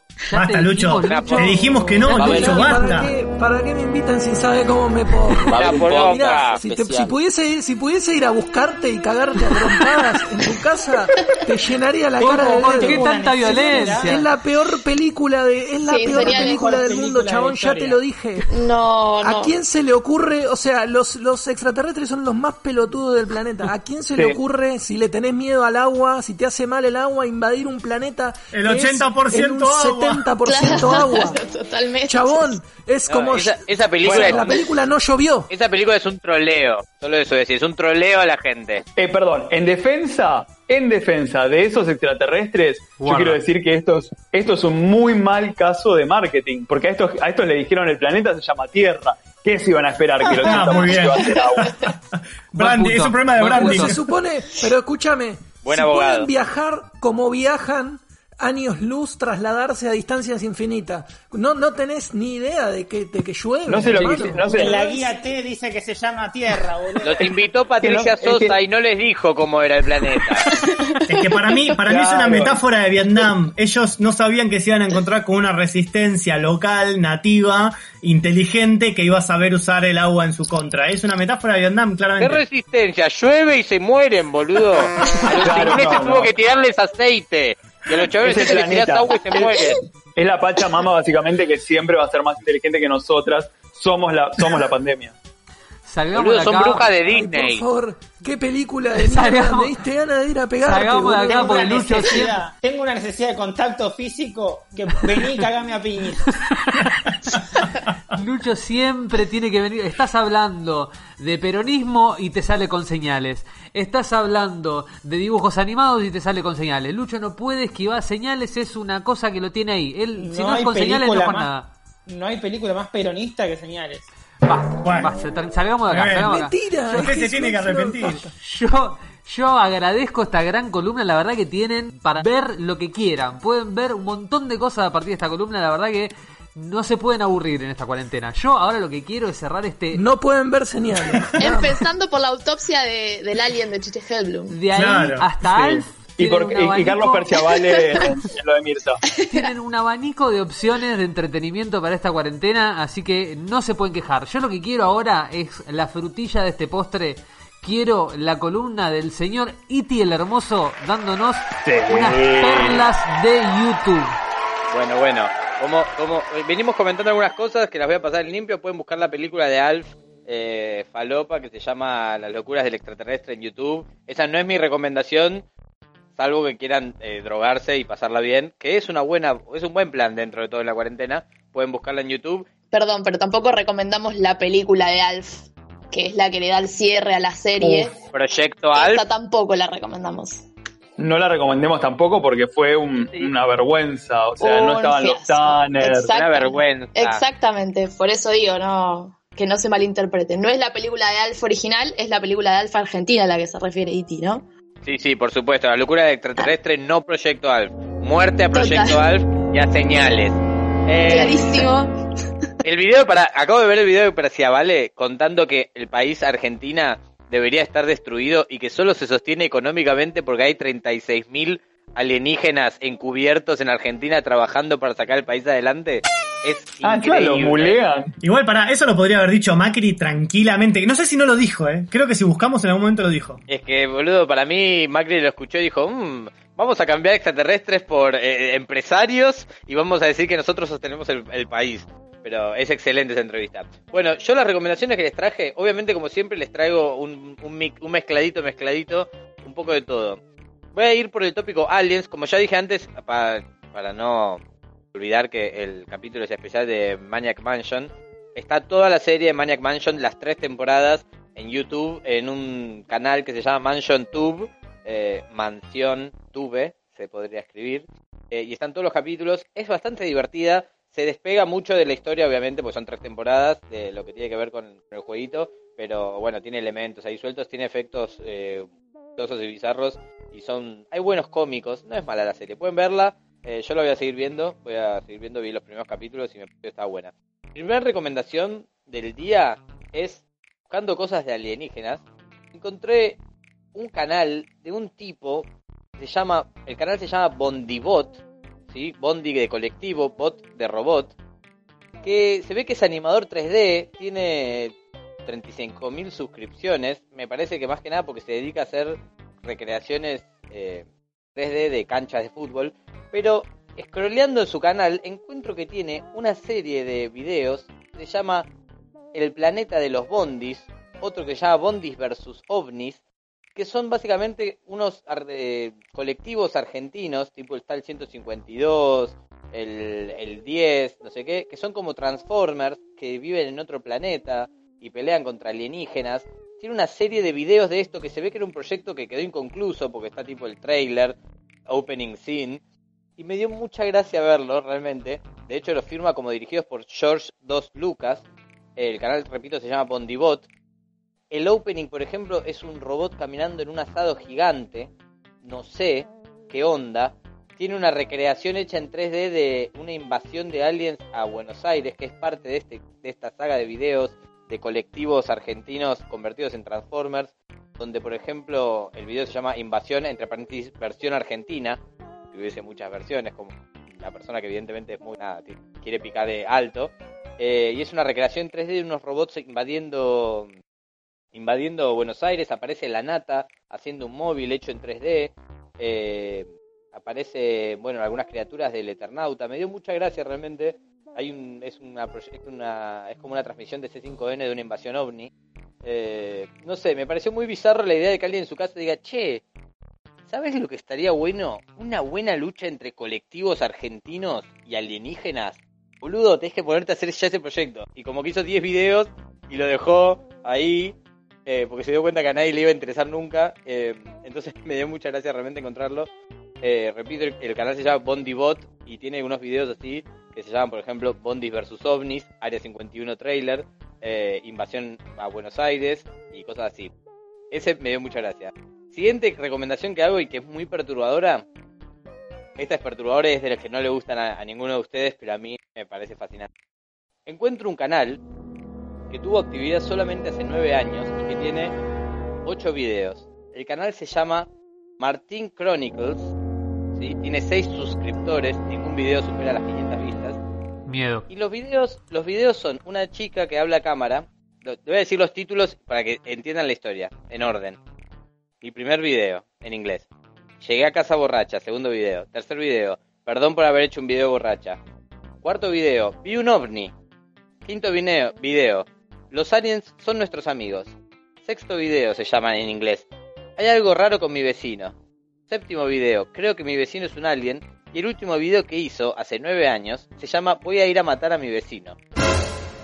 Y esta persona está, durante los videos, habla a cámara, es una mujer que habla a cámara diciendo que su vecino es un alien y que lo va a ir a matar. No tiene ningún chiste ni ningún tipo de cosa. Es un canal que encontré que tiene seis suscriptores, insisto. Eh, y ella en inglés, muy perturbada, cuenta que su vecino es un alien y el último video, me gustaría mucho in- investigar esto como policialmente, si realmente pasó algo, es ella diciendo que va a ir a arrancarle la piel al vecino porque sabe que es un alien. Polémico, recomendación.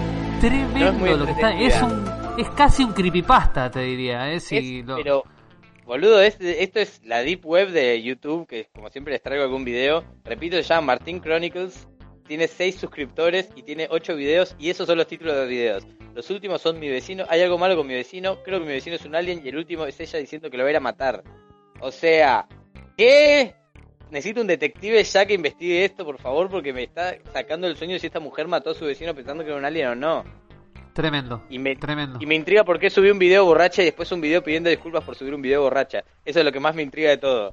Cualquiera de nuestros oyentes que se ponga en, marcha y ponga a buscar de qué pasó, el que nos, el, él o la que nos diga qué pasó con esta gente, eh, tiene, no sé, pensemos qué premio le podemos dar. No sé, le- le- le damos el caso a Nisman y que lo resuelva, boludo, porque esta es una mina que hace nueve años subió un video diciendo que iba a matar a alguien, no tiene ningún tipo de información sobre ella. Si resuelve eso, pero le damos todos los casos, le damos la negociación por Malvinas, todo, boludo. Igual no sé si es un premio. Hay que ¿eh? hacer la fiscal de la provincia de Buenos Aires si lo resuelve, ¿no? Como- No, yo me quedé con el de Bondi Bot. Estoy viendo las cosas de Bondi Bot directamente, claro. Eh, está en su universo. O sea, esto, esto es un mundo paralelo. Acá, acá Patricia Sosa es el EVA 05. Sí, 100%. O sea, el Eh, EVA este Perón video- 05 O sea, me fascina que me, me encanta cuando encuentro canales de animadores que de golpe tuvieron como una idea, hicieron cuatro videos y dijeron, "Mm, esta idea me parece que es una poronga, y lo dejaron de hacer, pero esos, esos videos los dejan ahí porque dicen, bueno, están bien animados. Y de golpe son re falopa, tipo, tengo un montón que guardados así, y ese me encanta el de los colectivos. Este se llama Martín C-H-R-O-N-I-C-L-E-S, Martín Chronicles, es el video y la, el símbolo es una M. Busquen por, por canal y les va a aparecer. Eh, la siguiente recomendación que les voy a dar, que me dio mucha gracia, es en el canal oficial de Capilla del Monte, que se llama Capilla Canal Oficial, que tiene 27 suscriptores nada más, lo cual no entiendo por qué, porque debe haber más gente en Capilla del, Mor- del Monte. Eh, está el spot, hacen el Festival Alienígena en Capilla del Monte, y está el spot publicitario del Festival Alienígena en Capilla del Monte, Me y me pareció simplemente adorable. O sea, las imágenes del festival ya son excelentes, es tipo una masa de gente con unas personas que bailan y hacen murga y cientos de personas disfrazadas de alienígenas, de ET, de depredador, de no sé qué, bailando. Y hay un chabón narrándolo y que lo cuenta como que lo vende como, bueno, obviamente como un atractivo turístico. Y les dice, por favor, que vengan. Me gusta que en un momento dice, eh, más de, dice, más de 200 expertos se pusieron de acuerdo en qué criterios utilizar para, para llevar adelante el festival alienígena. Me imagino un montón de locos encerrados discutiendo, tipo, ¿cuál es la representación que vamos a utilizar de alienígenas? Yo no estoy de acuerdo con el, el clásico alienígena cabezón verde. "Mm, no, bueno, pero es lo que más vende, no sé qué. No, para mí los alienígenas son luces. Cállese, Patricia Sosa. Me imagino tipo un séquito de locos en Capilla del Monte discutiendo Mirá. sobre cuáles iban a ser los conceptos para hacer el, el festival alienígena y me derrito. Hay otros videos que, que- que te va ofreciendo después del, del que vos decís y que están todos esos. Es, es impresionante, muy bizarro. Hay un montón de gente disfrazada y con carteles. Es muy extraño. Es Eh, que parece un guion desaborido, tipo, parece algo desaborido mal. Es que es un creo- realmente es, es un festival al que sí iría. Tipo, que Sí. me chupen un huevo todo el resto. Re. Digo, Para mí hay que ir, hay que ir. Cuando vuelva al mundo, El canal 11 de la cumbre subió uno que es Festival Alienígena 2020, que fue ahora el 24 de febrero, así que por ahí 24 de febrero de 2021, si la cuarentena nos permite, hacemos Neogamers en directo desde el Festival Alienígena de la cumbre. ¡Oh! ¡Qué Ya, pica! Soy el tipo más. Totalmente. ten- tengo motivo para vivir unos meses más. Total, esto, esto, Eh. me, esto me alargó bien la cuarentena. Igual si ponen Capilla del Monte solamente eh, en YouTube como ahora, van a encontrar, no sé, charlas, charlas de Capilla del Monte, por ejemplo, van a tener a Más Erx, a Miriam Dietrich hablando de ángeles, Capilla del Monte y autoconocimiento, la muerte, los ángeles.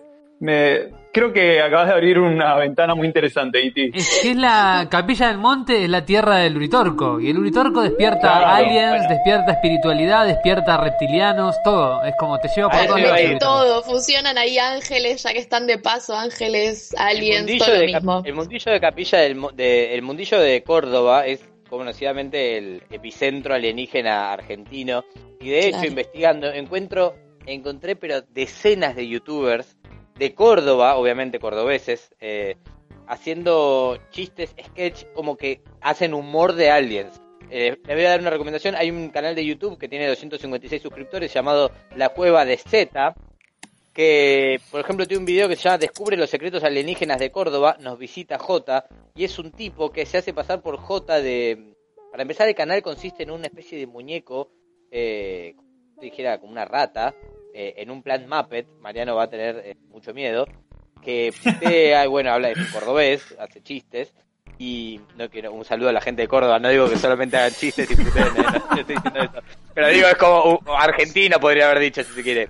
Y entrevista a un imitador de, de J de Hombres de Negro y son esas cosas que cuando, cuando encuentro un canal de alguien que quiere ser youtuber y que genera contenido, que claramente fracasa, porque nadie lo ve estos videos, tiene 14 manos para arriba y una mano para abajo, que obviamente es la mía, eh, porque soy re mala onda, eh, solamente me fascino, o sea, me fascina ver que una persona hizo un video de 4 minutos de una rata entrevistando a un imitador de Will Smith en Hombres de Negro. Eh, no, no, o sea, no, no lo puedo explicar lo, lo, lo gracioso que es para mí esto. Como que pienso este chabón pensando este contenido me va a hacer romperla, loco, voy a tener 10.000 likes, no sé qué. Y de golpe ves que, los que el canal hizo 5 videos y después nunca más existió porque obviamente el chabón dijo, ¿por qué pensé que una rata entrevistando a un hombre de negro iba a ser un éxito? ¿Sabés que creo que Claro, la igual- rata, la rata me parece que es un muñeco. ¿Vieron el bicho que depende de, de Java de Hood? Que le come la comida como que le queda la comisura. Me parece que es ese bichito. O está igual. Claro que se fue a vivir a Capilla del Monte. Claro, se fue a retirar a Capilla. Se retiró, dijo, ya fue. Eh, hay un documental de, de pie, de un canal infinito, eh, que se, Chapó. que se, llama- que se Chapó llama infinito. Por favor, escuchen esta mezcla, ¿no? Eh, se llama El Grial, OVNIs, Templarios y el Uritorco de Capilla del Monte. Es como directamente... Es todo lo que necesito. Todo. Totalmente. Bueno, así que nada, si quieren encontrar videos de los buenos argentinos y de alienígenas, eh, tienen que poner básicamente la palabra Córdoba y aliens y van a encontrar todo tipo de cosas, desde actividades hasta youtubers, hasta documentales, porque aparte si pones Córdoba y aliens, hay una cantidad de entrevistas a gente eh, que está parada en una chacra contando cómo vio una luz, eh, cantidad de personas que de testimonios falopísima de, cómo de avistamientos de ovnis que son excelentes eh, que no se pueden dar una idea así que yo les diría que vayan a por ese lado y nada, no os voy a recomendar más, más nada, porque tengo 500 millones de pestañas abiertas con videos de aliens cantando canciones de cancha que no se los voy a recomendar. Hay una, lo que sí encontré es un trailer hecho por humanos de una reversión como en clave película de Maniac Mansion que es del 2019, desde el 2009, que lo vi y me dio gracia, porque siempre me dan gracia las cosas hechas por humanos, de cosas animadas. El canal se llama Game eh, Vision, Gamer Vision. Desde hace 11 años este video y son es como una recreación de una historia en el universo Maniac Mansion hecha con personas. La pueden buscar, me da gracia porque tiene unas animaciones muy truchas de un espectáculo eh, y es bastante bastante trucho al nivel que a mí me gusta, así que se lo Ese tráiler lo recomendó o lo mencionó Ron Gilbert en una GDC cuando habló de las cosas que surgieron de Maniac Mansion. Una de las cosas fue en su PowerPoint horrendo, eh, estaba ese tráiler de YouTube hecho por personas. Así que eh, es importante. Ten- anoten. Este, para los que siguen Maniac Mansion, anoten ese tráiler. Y yo no quiero cerrar esta columna sin eh, un nombre quiero tirar, nada más. Fabio Serpa. Listo. Me parece que tiene que por lo menos estar mencionado. De De pie, pie, de pie, de pie. de pie. Que, Serpa apague la luz. Que Serpa apague la luz. Eh, El Eh, tiempo le dio la razón. absolutamente. Claramente Fabio Serpa siempre tuvo la razón en todo. Y Le dedicamos este programa, le dedicamos este podcast, ¿no? Me Sin imagino. duda, Sí, sin Absolutamente. Capítulo, capítulo Capitán Fabio Serpa. duda. Claro. Para terminar de confirmar lo que, lo que ya todos sabemos, eh, Fabio Pedro Alés Serpa, uruguayo. Chau, pibe. No, me muero. Como, Sí, es como Laporte. eso. Muy bueno. escuchame, tenemos a los mejores uruguayos nosotros. Es increíble, increíble uruguaya. Nos lo quedamos a todos. Yo quiero decir que Fabio Serpa tiene su propio canal de YouTube que se llama Canal de Fabio Serpa, literalmente. Y que tiene Listo. muchas eh, listas de videos. eh, es muy explicativo ya el nombre Canal de Fabio Serpa. Y después tiene explica eh, No deja lugar a dudas, son- No, no deja. Y la- las listas se llaman Fabio Serpa como actor. Para que no te confundas. Fabio Serpa, congresos y conferencias. Homenaje a Fabio. La pregunta es quién carajo se la está manejando ahora, ¿no? Y no sé. Fabio. él, Fabio Serpa, boludo, ¿no viste el Eh, programa? Fabio claramente? Serpa. claramente. Desde, desde donde esté. Hay que saber mirar el Del, cielo. del plano, ex- desde el Su plano de propia- la existencia en el que se encuentra. Su propia Desde el dark. dimensión paralela. Claro. Desde el dark en el que esté. Así que bueno, estas son las recomendaciones. Estas son las recomendaciones de YouTube que les traje esta semana. Eh, tiramos tantos videos de YouTube al voleo que la gente puede eh, mirarlos y nada, y citar Y encima no, no encontré ninguno. Están tan ocultos, tienen tan pocos seguidores que encontré solamente el de los bondis y, y el de las el de los festejos en, en Córdoba. Hay Del que festival del, bueno, hay que, hay que, met- hay que ensuciarse las manos. Hay que buscar las investigaciones de Iti no son joda. Acá hay un trabajo serio, Me un trabajo de años, profundo, avalado por distintas autoridades del CONICET. No es joda esto. Ustedes se creen que es una boludez esto, pero no es una boludez. Acá hay, acá hay seriedad, hay profesionalismo. Así que tienen para ver YouTube a Lo rolete. estuviste, lo estuviste boludeando 13 capítulos y ahora te querés lavar las manos porque se enojó el capítulo pasado, Mariano. ¿Cómo, boludeando? No, pero sí. de un día ¿Cómo para te das vuelta, no, eh? ¿Cómo te das No vuelta? lo puedo creer. No, lo- no lo puedo creer, no lo puedo creer. Me están difamando. Bueno, yo, la verdad que me parece que con esto podemos cerrar este episodio gigantesco. Le quiero agradecer muchísimo a Fauno por haber venido. Le quiero agradecer mucho a Iter Hermoso, a ambos, realmente por haber bancado este podcast y haber estado durante todo este episodio disfrutando y compartiendo contenido con nosotros. No, por favor, realmente. Eh, No, te agradezco un yo. gusto. Te agradezco yo a vos, Julio Povos. es de las peores cosas que me dijeron en la, en la historia de, de- de mi vida, te diría. Le voy a decir que como siempre síganos en redes sociales, síganos en arroba neogamerstv en Instagram, sigan a Iti el Hermoso en arroba Iti el Hermoso, sigan a Luca Fauno en arroba lucafauno81, si no me equivoco, Lucas. Así es, estoy siempre bloqueado en, en Instagram, así que tienen que poner lucasfaun81. Y si es en Twitter, que es donde he pegado un gran golpe de popularidad desde antes de ayer, eh, por un tweet de mierda. ¿En serio? Sí, hice un tweet de mierda eh, y ahora tengo 78 mil. Voy a participar en Neogamer, será el tweet. Claro, tiraba esa al aire re tranquilo. No, lo puedo creer que finalmente hayas triunfado en el mundo del Twitter eh, donde no donde no, no no se ve nada de lo mejor de vos. No, en, en Twitter cada vez que digo hola es callate, sidoso, morite, sidoso. Eh, y Eso. Claro, y no, y puse una remera que diga no respondo lo googleable y literal tengo 78 mil likes en ese tweet. Y es como, bueno, incomprensible, o sea, incomprensible. total. Bueno, ¿y cómo te siguen en, eh, en Twitter? ¿Cómo estás en Twitter? Arroba Lucas Fauno o, el, o puede ser como el boludo que tuiteó eso. Bueno, sigan a Lucas. Creo que uno de los likes es mío. Ahí está, ahí Es tenés las Twitter explicaciones. todo lo- en- cualquier cosa que sea destilar odio en Twitter está bien. Total. Yo creo que lo, lo craqueamos. Síganos entonces en, en nuestro canal de YouTube, en NeoGamers TV. Y como les digo siempre, cuídense, lávense las manos, higienícense las manos como le gusta a la crew. Vamos. Qué Y vergüenza. prepárense para la semana que viene porque nos vemos en otro capítulo de Cuarentena NeoGamers. Chau, chau. Adiós. Chao. ¡Animal lo mataron!